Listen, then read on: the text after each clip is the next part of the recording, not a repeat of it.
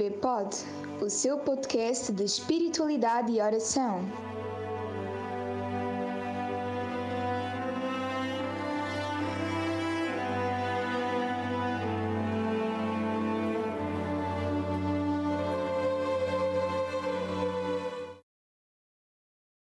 Desde há muito que se vem a celebrar o Dia dos Avós, no dia 26 de julho de cada ano dia litúrgico de Santa Ana e São Joaquim, que eram os pais de Nossa Senhora e avós maternos de Jesus. A Assembleia da República Portuguesa, em 3 de abril de 2003, nos termos do número 5 do artigo 166 da, Constitu da Constituição da República Portuguesa, que nos termos do artigo 67 define a família como elemento fundamental da nossa sociedade, resolveu, a pedido de várias pessoas e instituições, instituir esse dia 26 de julho de cada ano, dia de Santa Ana e de São Joaquim, como Dia Nacional dos Avós.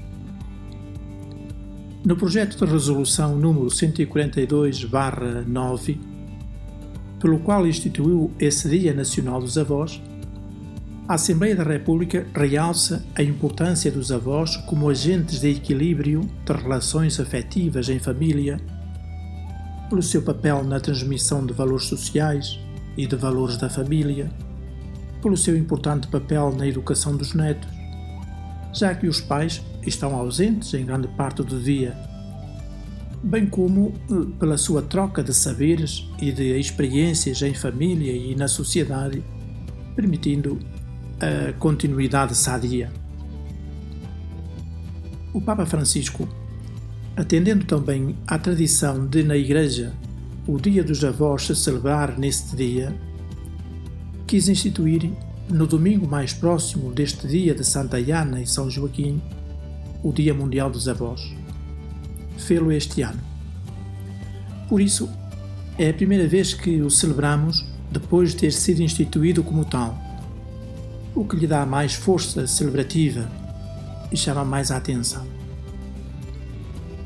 E neste primeiro Dia Mundial dos Avós, a Igreja manifesta a sua solidariedade com todos os avós e idosos, dizendo a cada um: A Igreja preocupa-se contigo, ama-te e não quer deixar-te abandonado. Esta afirmação da Igreja é feita pela voz do Papa Francisco ele recorda a cada um a promessa que o Senhor fez aos discípulos antes de subir ao céu. Eu estou contigo todos os dias. Lembrando o anjo que veio animar e incutir esperança ao avô materno de Jesus, São Joaquim, em hora menos boa da sua vida, Francisco afirma que, mesmo quando tudo parece escuro, como, como nestes meses de pandemia, o Senhor continua a enviar anjos para consolar a nossa solidão, repetindo-nos: Eu estou contigo todos os dias. Este anjo, diz o Papa, algumas vezes terá o rosto dos nossos netos, outras vezes dos familiares, dos amigos de longa data, ou conhecidos precisamente neste momento difícil. Neste período, aprendemos a entender como são importantes para cada um de nós os abraços e as visitas. E muito me entristece o facto de as mesmas não serem ainda possíveis em alguns lugares. Acentuando também a importância da Palavra de Deus em nos ajudar a entender o que é que o Senhor nos pede em cada estação da vida, o Papa acrescenta: eu mesmo posso dar testemunho de que recebi o chamamento para me tornar bispo de Roma quando tinha chegado, por assim dizer, à idade da aposentação e imaginava que já não podia fazer muito de novo. O Senhor está sempre junto de nós, sempre, com novos convites, com novas palavras, com a sua consolação, mas está sempre junto de nós como sabeis, o Senhor é eterno e nunca vai para a reforma. Nunca. E no contexto do mandato que o Senhor nos deu de ir e ensinar, o Papa lembra aos idosos que a sua vocação é salvaguardar as raízes, é transmitir a fé aos jovens e cuidar dos pequeninos. E ele acentua: atenção, qual é a nossa vocação hoje, na nossa idade? Salvaguardar as raízes, transmitir a fé aos jovens e cuidar dos pequeninos. Não vos esqueçais disto. Não importa quantos anos tens, se ainda trabalhas ou não, se ficaste sozinho ou tens uma família, se te tornaste avó ou avô ainda relativamente jovem, ou já avançado nos anos, se ainda és autónomo ou precisas de ser assistido, porque não existe uma idade para aposentar-se da tarefa de anunciar o Evangelho, da tarefa de transmitir as tradições aos netos. É preciso pôr-se a caminho e, sobretudo, sair de si mesmo para empreender algo de novo. E acentua que há, de facto, uma renovada vocação. Também para os idosos. Diz ele: há uma renovada vocação, também para ti, no momento crucial da história. Perguntar-te-ás: mas como é possível? As minhas, as minhas energias vão se exaurindo e não creio que possa fazer ainda muito. Como posso começar a comportar-me de maneira diferente quando o hábito se tornou a regra da minha existência? Como posso dedicar-me a quem é mais pobre se já tenho tantas preocupações com a minha família? Como posso alongar o meu olhar se não me é permitido sequer sair da residência onde vivo? Não é um fardo já demasiado pesado a minha solidão? Quantos de vós se interrogam? Não é um fardo já demasiado pesado a minha solidão?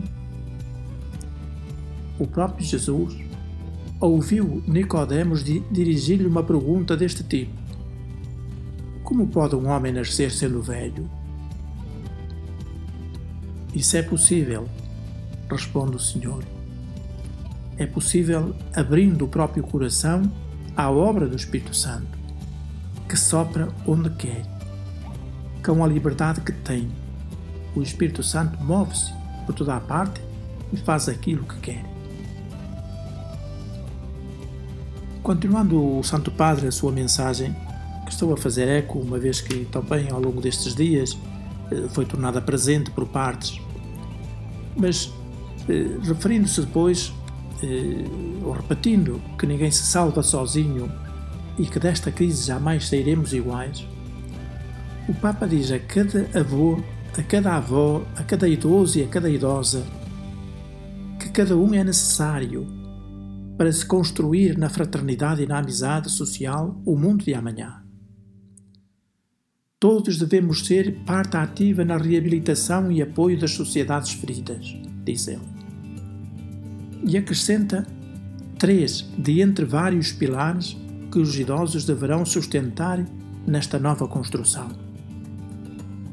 Estes três, esses três pilares são os sonhos, a memória e a oração.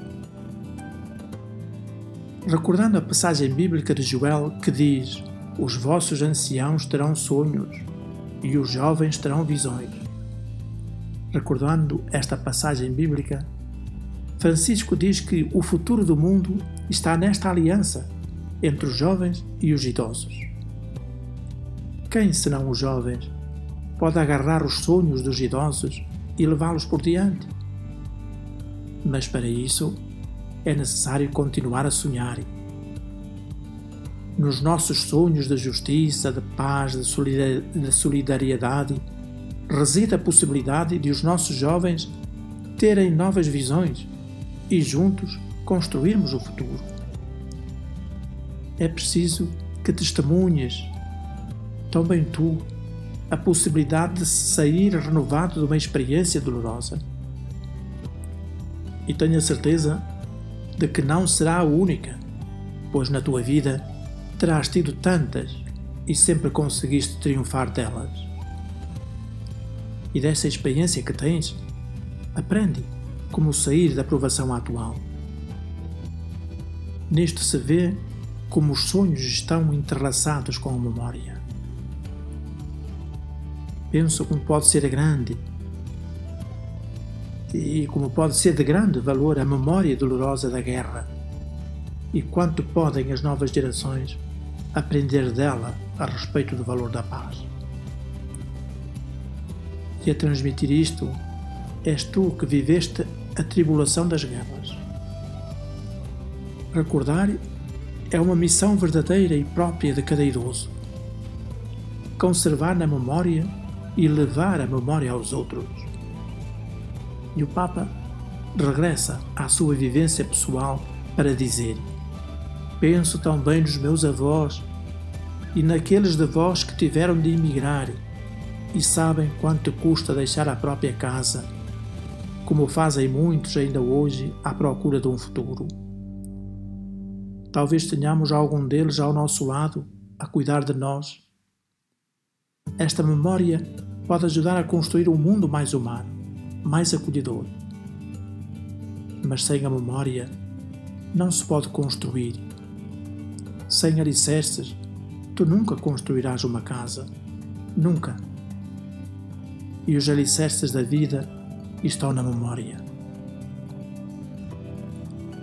Aliada aos sonhos e à memória, eh, o Papa Francisco acrescenta a oração e afirma: A tua oração é um recurso preciosíssimo é um pulmão de que não se podem privar a Igreja e o mundo.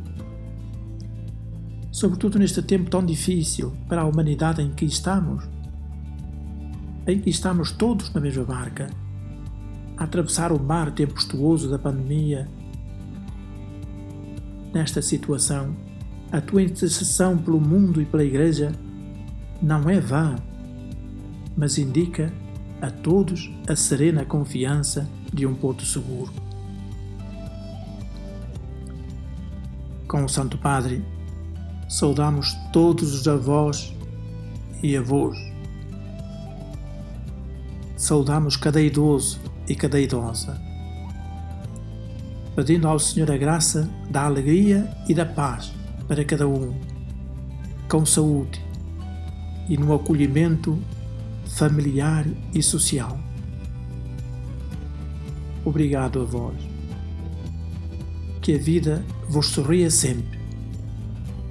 E àqueles que já partiram, que o Senhor vos dê o eterno descanso.